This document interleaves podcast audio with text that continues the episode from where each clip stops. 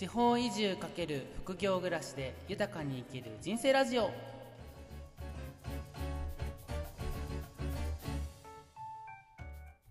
ラジオ機の皆さんおはようございます。福井県で地域まるっと大観宿玉村を運営してます。翔です。地方移住してもうすぐ丸7年です。地域の暮らしを体感できる宿の運営をしたり欲しい暮らしを実現するヒントになるオンラインイベントの企画や農業のお手伝いをするなど複数の収入源で暮らしています。この番組では東京から移住した僕自身の経験をもとにお話しすることでこれから地方に移住したい人や田舎で何か起業したいと思っている人に役立つ情報をお届けしていきたいというふうに思います。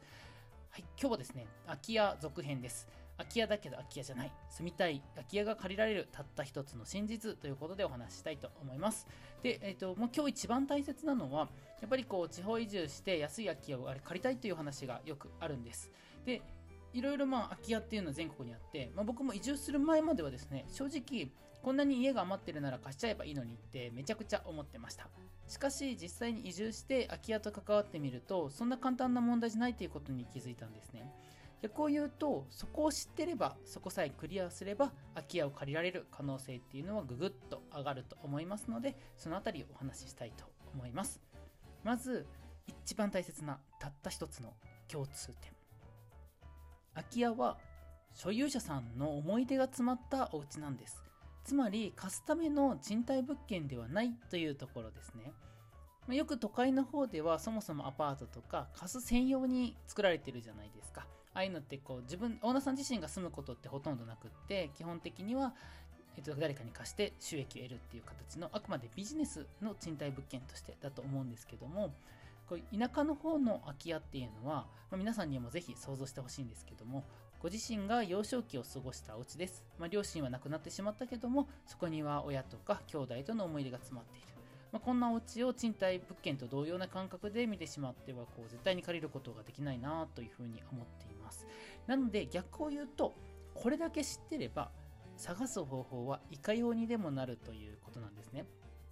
で空き家っていうのは、まあ、2つの側面。今お話しした気持ちの面もありますしもう一つは本当に空き家なのかなっていうところもあったりとかします。何のこっちゃわからないと思うんですけども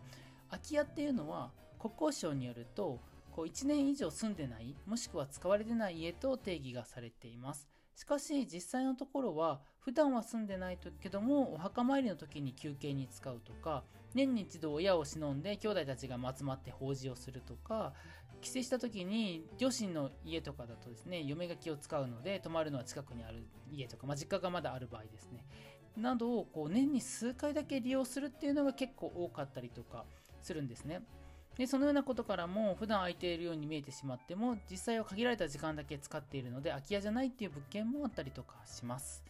で、まあそれはさておき、やっぱり田舎でこの空き家を借りるっていう時に所有者さんが一番心配するっていうのはどういう人が借りるかわからない。もしくはま売る、買うかわからないと。あ、まり知らない人に家を貸して近隣の人とトラブルでも起こしたら困るっていうのが、まあ、正直な所有者さんの気持ちというところなんですね。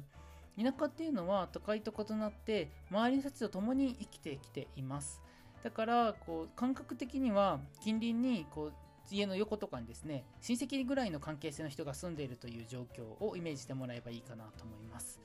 まあ、一般的な賃貸物件みたいに不動産会社のカウンターに来た。自分はどんな人かわからないような人に貸したらその人が例えばですね夜中にドラムを打ち鳴らすような人とかあのなんか近くのゴミ捨てでマナーが悪い人とかだったりとかすると今まで近くにこう住んでた方からあの人夜中に騒ぎ出して迷惑です。なんであの人に貸したの？みたいなことを言われてしまって結果的に自分にもこうトラブルの災いが降ってきますと。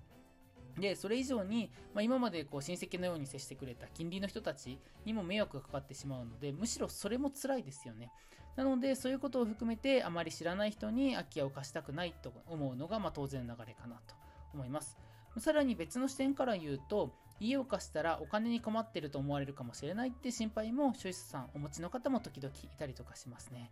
まあ、いわゆる不動産投資になるような賃貸のアパートとかとは異なって自分のものを貸すっていうことはお金に困ってんじゃないのみたいな感じのことを周りに勘ぐられてしまったりとか世間体を気にする人にとっては貸しづらい事情の一つなのかもしれないですもう年に1回の集まりもなくなったから自分たちはもう使わないしなんとかしたいな貸したいなっていう時に問題となってくるハードルとなってくるのがこういった気持ち事情なのかもしれません。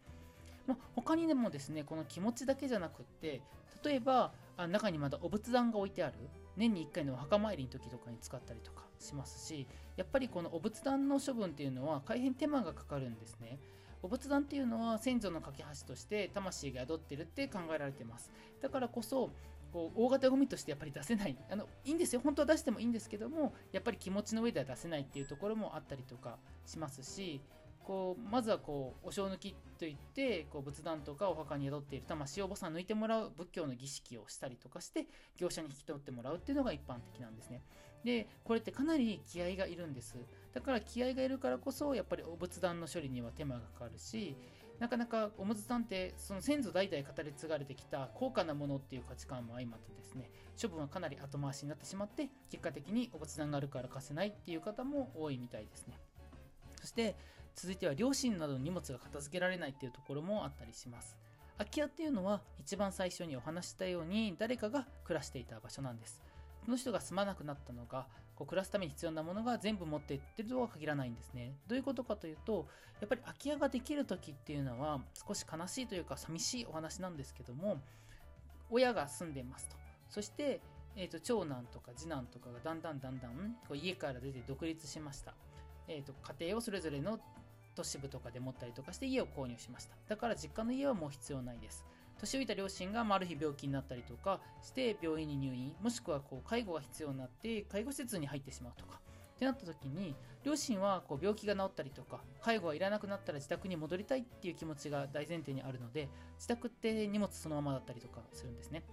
で、えっと、本人たちはいつか戻るつもりでいるのでやっぱり仮住まいとして必要なものだけ病院とか介護施設に持っていくわけです。しかし残念ながらそのまま亡くなってしまう人たちもいたりとかします。なので家主が戻らないお家には家族が暮らした時の必要なものがそのまま残されていてこれが処分するのが大変だったりとかしますね。僕が宿をやらせてもらっている家屋もかつては空き家だったんです。で、ここの所有者さんから中のものは全て処分しても大丈夫という話をいただいて、宿で使えそうなもの以外は全部クリーンセンターに持ち込んだんですけども、合計3900ぐらいですね。えっ、ー、と、10何回ぐらいトラックで行きました。言葉を選ばずに言うならば僕はあくまで他人なので家とか家にあったものっていうのは思い入れがないんですだから処分できるっていうのはあるんですけどももしこれが自分の両親が使ってたものだったらなかなかこう何ですか思い出が蘇ってきて処分するのって難しいだろうなとか相当気合が必要なのかなって思います。このようにこう家は使ってないけども家族の荷物がそのままあってなかなか貸すことができないっていうところがあったりしますね。そして最後、家の一部がやっぱり破損したりとかしていて、こんなの貸せないって思ってたりとか、家に対してあの不便な物件っていうネガティブなイメージがあるっていうのも大きかったりとかします。これは気持ちの面もあるんですけども、例えば空き家になったってことは自分が出ていったっていうことが確実なんですよね。となると自分が出ていくような場所っていう潜在的な意識が、えー、と家をネガティブに捉えてしまっていてこうこんな家とかこういうもん人に貸せないなとか申し訳ないなって気持ちになったりとかしますね。まあ、特に所有者さんの年齢が上がれば上がるほどネガティブなイメージをお持ちの方が多いっていうような印象です。さあ、ではこんな感じの家をお借りするにはどうしたらいいかという話はですね、えー、と今回結構長くなってしまいましたので、次回にしたいと思います。ということで、次回はこんな感じの消費者さんの思いのこもった空き家を借りるにはどうしたらいいかという実際なお話をしたいと思いますので楽しみにしてもらえると嬉しいです。このチャンネルではこんな感じで地方移住して何かやりたい人とか地域でこう古民家とか空き家借りて住みたいなっていう方に役立つ情報をお届けしていきたいと思いますのでまた聞いてもらえると嬉しいです。チャンネル登録、フォローとかしてもらえると更新した時に通知がいって聞き逃しがありませんのでぜひぜひしてください。それでは今日はこの辺りで失礼したいと思います。お相手は福井県で地域まるっと体感宿玉村へ運営してます翔でした。それでは皆さん今日も良い一日を。